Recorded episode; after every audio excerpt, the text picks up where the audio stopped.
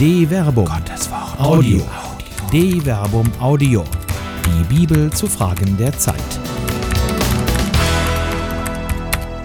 Mensch Adam. Ein neuer Blick auf die biblische Anthropologie von Dr. Werner Kleine. Adam und Eva. Immer wieder muss man bei Adam und Eva anfangen. Vor allem kirchliche Verlautbarungen neiden dazu, alles immer wieder von Grund auf zu erklären. Das bildet gerade das einfache Volk ungemein. Und biblisch ist es zudem, schreibt doch der Evangelist Lukas in seinem Vorwort dem hochverehrten Theophilus als eigentlichem Adressaten seines Evangeliums. Schon viele haben es unternommen, eine Erzählung über die Ereignisse abzufassen, die sich unter uns erfüllt haben. Dabei hielten sie sich an die Überlieferung derer, die von Anfang an Augenzeugen und Diener des Wortes waren. Nun habe auch ich mich entschlossen, nachdem ich allem von Beginn an sorgfältig nachgegangen bin, es für dich, hochverehrter Theophilus, der Reihe nach aufzuschreiben. So kannst du dich von der Zuverlässigkeit der Lehre überzeugen, in der du unterwiesen wurdest. Lukas Kapitel 1 Vers 1 bis 4 das Lukas-Prinzip. Lukas ist an akribischer Genauigkeit, griechisch akribos, gelegen. Deshalb geht er an den Beginn zurück, griechisch anothen, um von dort her alles zu erschließen. Die angestrebte Zuverlässigkeit der Lehre ergibt sich gerade von dieser lückenlosen Narrationskette, die ihre Wurzeln im zuverlässig und authentisch bezeugten Ursprung, griechisch Heu ab Arches Autoptei haben. Akribie, Bezeugung und Ursprungstreue sind die Werte, die dem Evangelium des Lukas Authentizität verleihen. Diesem lukanischen Prinzip scheinen auch heute noch sämtliche kirchenamtlichen Dokumente zu folgen. Sie fangen selbst bei Selbstverständlichem immer bei Adam und Eva an, um dann in lückenlos akribischer Dokumentation die Überlieferung, Lukas spricht hier von Paradosis, lateinisch also von Traditio, zu dokumentieren. Letzteres produziert einen in ebenso steter Redundanz anwachsenden wie selbstreferenziellen Fußnotenapparat, der das ewig Gleiche nicht neu zu sagen vermag. Der Zauber, der dem Anfang einmal innewohnte, hat sich so verflüchtigt. Diese Art der Überlieferung ermüdet. Die ehemals lebendig machenden Worte, die zum Aufbruch riefen, sind erstarrt, zementiert in Zitationen, die keine Abweichung mehr dulden. Die Zuverlässigkeit der Lehre ist gewährleistet, bloß hat die Lehre so ihren Geist ausgehaucht. Sie ist sanft verstorben. Nun trägt man ihren blassen Leichnam zur Schau. Niemand ist mehr da, der wie die lukanischen Emmaus-Jünger ausruft: brannte nicht unser Herz in uns, als er unterwegs mit uns redete und uns den Sinn der Schriften eröffnete? Lukas Kapitel 24, Vers 32. Brandgefahr. Das Herz brennt nicht einfach so. Der Herzensbrand entsteht aus dem gemeinsamen Reden, weil der Auferstandene mit den Jüngern redet und ihnen den Sinn der Schriften erschließt, können die Herzen brennen. Dabei geht es nicht um ein Monologisieren, ganz im Gegenteil. Am Anfang steht eine einfache Frage. Was sind das für Dinge, über die ihr auf eurem Weg miteinander redet? Lukas Kapitel 24, Vers 17. Auf diese Frage folgt ein Hören. Die Emmaus-Jünger sind daran, dem vermeintlich Fremden Zahlen, Daten und Fakten zu liefern. Der antwortet mit einer neuen Frage. Und wieder kommt eine Antwort, eine lange Antwort, die die Verse Lukas Kapitel 24 Vers 19 bis 24 umfasst. Der vermeintlich Fremde muss also zuerst einmal viel aufnehmen und hören. Seine Antwort kommt aus dem Hören. Es sind seine Fragen, die ihm das Hören ermöglicht haben. So kommt der Dialog zustande, aus dem Hören auf die Erzählungen der Betroffenen. Darauf gibt er dann punktgenaue Antworten. Antworten, die neu und überraschend, anfangs sogar unverständlich sind.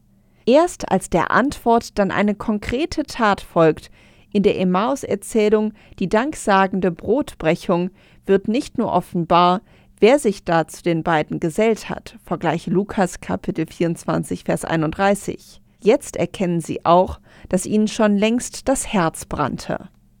Überliefert und ausgeliefert, so geht Dialog.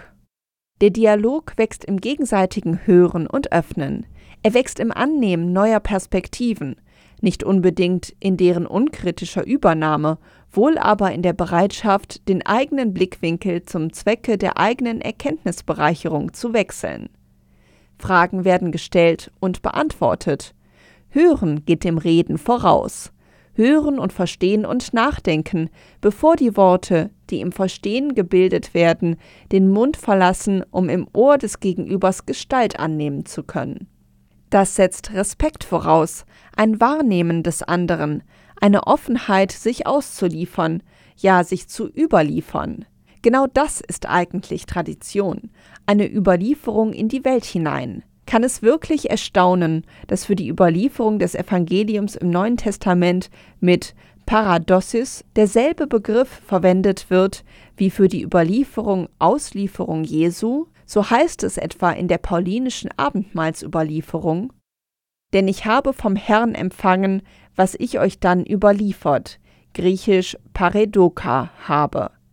Jesus, der Herr, nahm in der Nacht, in der er ausgeliefert, griechisch Paredieto wurde, Brot, sprach das Dankgebet, brach das Brot und sagte, Das ist mein Leib für euch, tut dies zu meinem Gedächtnis. 1 Korinther Kapitel 11, Vers 23 bis 24. Überlieferung geht nur im Dialog, der immer auch eine Auslieferung an das Gegenüber ist. Wer hier Mauern aufbaut, kann keinen Dialog führen. Dialogangst Nun hat die römische Bildungskongregation ein Dokument veröffentlicht, mit dem sie mit Blick auf die zeitgenössisch diskutierten Gender-Theorien eine Educational Crisis konstatiert. Genauer, It is becoming increasingly clear that we are now facing with what might accurately be called an educational crisis, especially in the field of affectivity and sexuality. In many places, curricula are being planned and implemented with allegedly convey a neutral conception of the person and of life, yet in fact reflect an anthropology opposed to faith and to right reason. The disorientation regarding anthropology, which is a widespread feature of our cultural landscape, has undoubtedly helped to destabilize the family as an institution, bringing with it a tendency to cancel out the difference between men and women, presenting them instead as merely the product of historical and cultural conditioning. Der Text selbst, der seine Argumentation auf fast 30 Seiten in über 57 Einzelartikeln entfaltet, nimmt für sich schon im Untertitel in Anspruch, sich auf einem Pfad des Dialoges, Path of Dialogue, zu befinden. Tatsächlich kommt das Wort Dialog auch 15 Mal vor. Da kann es nicht wundern, dass die Autoren auch hinhören. Die englischen Wörter listen und listening kommen nicht nur zwölfmal vor, sondern ein ganzes Kapitel ist mit listening überschrieben, Nummer 8 bis 18, und gibt vor, die anthropologischen Theorien des 20. Jahrhunderts wahrzunehmen und ihnen sogar in den Points of Agreement Nummer 15 bis 18 zuzustimmen bevor dann einer Kritik unterzogen werden. Nummer 19 bis 23. Auffällig ist freilich, dass im Listening keine einzige authentische Quelle der anthropologischen Studien des 20. Jahrhunderts zitiert wird. Überhaupt fällt hier das fast vollständige Fehlen von Fußnoten ins Auge, während ab den Points of Agreement fleißig kirchenamtliche Dokumente und päpstliche Verlautbarungen der letzten drei Päpste Johannes Paul II., Benedikt XVI. und Franziskus angeführt werden. Mit Verlaub, hören geht anders. Das ist zutiefst selbstreferenziell. Hier hört man nur auf seine eigene Stimme, die man dann zum Wehen des Heiligen Geistes verklärt. Der Auferstandene jedenfalls wagt es in Emmaus anders zu machen. Hat man heute anders als damals etwa Angst vor Zahlen, Daten und Fakten? Verweigert man so nicht nachgerade den behaupteten Dialog, indem man sich in die Bastion der Selbstvergewisserung zurückzieht, den man dann zur allein selig machenden Wahrheit verklärt, die den Lackmustest der Wirklichkeit gar nicht mehr antreten braucht? Wo aber sollen so die Herzen in Brand gesetzt werden? Nur um das klarzustellen, man muss die Gender-Theorien nicht mögen, man muss ihnen auch nicht unbedingt zustimmen, unkritisch schon gar nicht, aber wenigstens anhören und wahrnehmen sollte man sie, wenn man sich mit ihnen auseinandersetzt. Relecture wie es sich gehört, fängt natürlich auch und gerade ein vatikanisches Dokument zu Gender und Sex bei Adam und Eva an. Die Überlieferung identifiziert die beiden als eindeutig männlich und weiblich. Daher erlaubt sich die Überlieferung auch, in steter Redundanz zu behaupten, Gott habe den Menschen als Mann und als Frau erschaffen, also als komplementäre Dualität mit all den Rollenzuweisungen, die komplementäre Dualitäten mit sich bringen. Die Frau findet ihre Würde dann in der Fähigkeit, Kinder zur Welt zu bringen, Leben zu schenken und das Leben zu versorgen. Der Mann als vermeintlich Ersterschaffener ist dann ihr Haupt. Erst wenn Mann und Frau zum Zwecke der Lebensweitergabe komplementär interagieren, kommt der Mensch zu sich selbst. Wobei sich freilich die Frage stellt, ob dann zölibatär Lebende in Ermangelung entsprechender komplementärer Interaktionen nicht an ihrer eigentlich vom Schöpfer vorgesehenen Bestimmung vorbeileben. Der Satz Als Mann und Frau schuf er den Menschen steht wie in Stein gemeißelt über der Anthropologie der römisch-katholischen Kirche und all ihren Konsequenzen. Und genau diesen Satz findet man in der Bibel so gar nicht.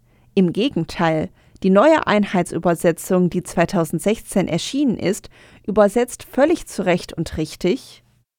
Dann sprach Gott, Lasst uns Menschen machen als unser Bild, uns ähnlich, Sie sollen walten über die Fische des Meeres, über die Vögel des Himmels, über das Vieh, über die ganze Erde und über alle Kriechtiere, die auf der Erde kriechen. Gott erschuf den Menschen als sein Bild, als Bild Gottes erschuf er ihn. Männlich und weiblich erschuf er sie. Genesis Kapitel 1, Vers 26 bis 27. Es ist die Rede von Menschen, die auf den ersten Blick ungeschlechtlich sind. Die Geschlechtlichkeit kommt erst auf den zweiten Blick ins Spiel, als Adjektiv, nicht als existenzial. Und genau diese adjektivische Beschreibung ermöglicht ganz andere Bedeutungsspielräume, als die herkömmliche Lesart mit sich bringt. Wie bedeutsam und alles andere als zufällig die Verwendung von Adjektiven hier ist, zeigt ein Zitat bei Paulus, der offenkundig auf diesen Passus aus dem sogenannten ersten Schöpfungsbericht rekurriert, um die Gleichwürdigkeit aller Menschen bei aller Verschiedenheit, die eben vor Gott aufgehoben erscheint, zu betonen. Es gibt nicht mehr Juden und Griechen, nicht Sklaven und Freie, nicht männlich und weiblich, denn ihr alle seid einer in Christus Jesus. Galater Kapitel 3 Vers 28 Juden und Griechen, Sklaven und Freie. Paulus verwendet hier durchgehend Substantive. Diese Reihung wird durch die neutrischen Adjektive männlich, arsen und weiblich, theli, durchbrochen. Das ist wohl ebenso wenig zufällig geschehen wie die Verwendung der Adjektive in der Schöpfungsgeschichte sollte hier möglicherweise in den Texten gar keine absolute Dualität zum Ausdruck gebracht werden, sondern eine viel umfassendere Geprägtheit des Menschen an sich? Lebensgefährten sind nicht immer Bettgenossen. Ein ähnlicher Eindruck entsteht bei Betrachtung des sogenannten zweiten Schöpfungsberichtes. Dort heißt es über die Erschaffung des Menschen, da formte Gott der Herr den Menschen, Staub vom Erdboden, und blies in seine Nase den Lebensatem. So wurde der Mensch zu einem lebendigen Wesen.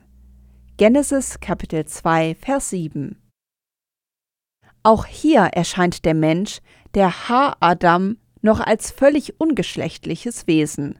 Er ist weder Mann noch Frau, er ist einfach nur Mensch. Deshalb steht hier wohl auch der Artikel Ha, als Eigenname kommt Adam erst in Genesis Kapitel 4 Vers 25 ohne Artikel vor. Die Dualität hingegen entsteht erst durch die Teilung des Ha-Adam, des Menschen, in dem aus der Seite ein Gegenüber geschaffen wird.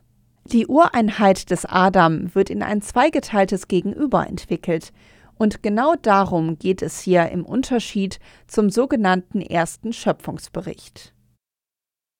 Gott der Herr baute aus der Rippe, die er vom Menschen genommen hatte, eine Frau und führte sie dem Menschen zu. Und der Mensch sprach, Das endlich ist Bein von meinem Bein und Fleisch von meinem Fleisch. Frau soll sie genannt werden, denn vom Mann ist sie genommen. Genesis Kapitel 2, Vers 22 bis 23. Während es im sogenannten ersten Schöpfungsbericht um die Komplementarität zum Zwecke der Lebensweitergabe ging, geht es hier um die Gefährtenschaft. Der Mensch soll nicht einsam sein, er braucht seinesgleichen als Gegenüber. Freilich ist in dieser Gegenüberstellung von Ish, Mann, und Isha, Frau, die Rede. Im Hebräischen kommt sehr schön die Verwandtschaft zum Ausdruck, die sprachlich noch durch die Ausführung Bein von meinem Bein und Fleisch von meinem Fleisch betont wird. Beide, Ish und Isha, Mann und Frau, gehen auf den gleichen Ursprung, den Ha-Adam, den Menschen an sich zurück. Tatsächlich kommt Sexualität hier erst spät in den Blick, wenn der Mensch und sein Gegenüber ihrer Nacktheit und Komplementarität bewusst werden. Im paradiesischen Urzustand war die Komplementarität von Mann und Frau sein belanglos. Gefährtenschaft war wichtig. Mensch dass Gott mit dem Haar-Adam keinen Mann, sondern einen Menschen erschaffen hat, wird an ganz anderer Stelle bestätigt. Entgegen der allgemein üblichen Auffassung durch Eva, die zuerst vom Baum der Erkenntnis von Gut und Böse gegessen habe, sei die Sünde in die Welt gekommen, schreibt Paulus unzweideutig, wie durch einen einzigen Menschen die Sünde in die Welt kam und durch die Sünde der Tod und auf diese Weise der Tod zu allen Menschen gelangte, weil alle sündigten. Sünde war nämlich schon vor dem Gesetz in der Welt, aber Sünde wird nicht angerechnet, wo es kein Gesetz gibt.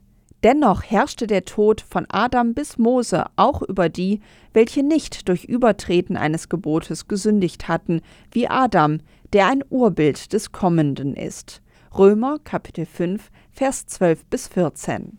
Einmal abgesehen davon, dass die Erkenntnis von Gut und Böse mit Verweis auf Hebräer Kapitel 5 Vers 11 bis 14 weniger als Sündenfall, denn als Ausweis vor Gott mündigen Erwachsenseins taugt, hier ist von Eva nicht nur nicht die Rede, es geht um das Menschsein an sich. Adam ist der Urtyp des Menschseins überhaupt. Es geht nicht um Mann und Frau sein, es geht um Menschsein. Genau von hier aus entwickelt Paulus seine Argumentation. Durch den ersten Menschen kam die Sünde in die Welt. Durch den neuen Menschen, der in Christus offenbar wird, wird die Sünde getilgt, und zwar ein für allemal. Wie es also durch die Übertretung eines einzigen für alle Menschen zur Verurteilung kam, so kommt es auch durch die gerechte Tat eines einzigen für alle Menschen zur Gerechtsprechung, die Leben schenkt. Denn wie durch den Ungehorsam des einen Menschen die vielen zu Sündern gemacht worden sind, so werden auch durch den Gehorsam des einen die vielen zu Gerechten gemacht werden. Das Gesetz aber ist dazwischen hineingekommen, damit die Übertretung mächtiger werde. Wo jedoch die Sünde mächtig wurde, da ist die Gnade übergroß geworden, damit, wie die Sünde durch den Tod herrschte, so auch die Gnade herrschte durch Gerechtigkeit zum ewigen Leben durch Jesus Christus unseren Herrn. Römer Kapitel 5 Vers 18 bis 21. Ein Gedankenspiel. Nimmt man all diese biblischen Beobachtungen zusammen, kann man einen Denkversuch wagen, der die bisherige über Jahrhunderte überlieferte Lesart dem Gerichtshof der Vernunft ausliefert und einer Relecture überzieht. Was, wenn es in den Schöpfungsberichten vordergründig gar nicht um komplementäre Dualitäten, sondern um das Menschsein an sich geht? Zweifelsohne gibt es Männer und Frauen. Zweifelsohne eignen dem Menschen an sich also männliche und weibliche Eigenschaften. Wie aber kann man die Verweigerung der biblischen Urtexte, hier die entsprechenden Substantive zu verwenden und anstatt dessen Adjektive zu nutzen, verstehen? Geht es möglicherweise gar nicht um die Darstellung einer komplementären Dualität, die exklusiv auf die Zeugung von Nachkommenschaft ausgelegt ist? Steht im Vordergrund nicht eher die Gefährtenschaft an sich, die durchaus offen für die Zeugung von Nachkommenschaft mit all den Begleiterscheinungen, die Nachkommenschaften auch kulturell haben, ist? Jesus selbst jedenfalls betont vor allem die Gefährtenschaft an sich. Habt ihr nicht gelesen, dass der Schöpfer sie am Anfang männlich und weiblich erschaffen hat und dass er gesagt hat, darum wird der Mann Vater und Mutter verlassen und sich an seine Frau binden, und die zwei werden ein Fleisch sein? Sie sind also nicht mehr zwei, sondern ein Fleisch. Matthäus Kapitel 19, Vers 4 bis 6. Da ist nicht nur von Fruchtbarkeit die Rede. Die Einfleischwerdung ist ein Wert an sich. Die Schöpfung des Menschen als männlich und weiblich hingegen wird durch die Konjunktion Kai und von der Aussage über die Zusammenkunft von Mann und Frau getrennt. Es geht hier um zwei Aspekte des Menschseins der männlich-weiblichen Ausrichtung auf der einen und der Verbindung von Mann und Frau auf der anderen Seite. Das eine ermöglicht das andere, ist aber nicht mit ihm identisch. Genau hier setzt der Denkversuch an, der biblisch begründet einen wirklichen Dialog mit den anthropologischen Entwürfen der Gegenwart ermöglichen könnte, wobei man auch hier durchaus bei Adam und Eva beginnen kann. Vielleicht weist die Nutzung der Adjektive männlich und weiblich darauf hin, dass der Mensch an sich nie einfach nur Mann und Frau ist, sondern männliche und weibliche Aspekte in unterschiedlichen Gewichtungen in sich birgt. Die Identität des einzelnen Menschen würde sich dann nicht aus einer Dualität ergeben, sondern aus einer Skala zwischen absolut männlich und absolut weiblich. Je mehr männliche Aspekte ein Mensch in sich trägt, umso männlicher wird er erscheinen. Je mehr weibliche Aspekte ein Mensch in sich trägt, umso weiblicher wird sie erscheinen. In einem solchen Denkversuch ist dann auch die Ausgeglichenheit männlicher und weiblicher Aspekte denkbar, die eine eindeutige Zuordnung unmöglich macht.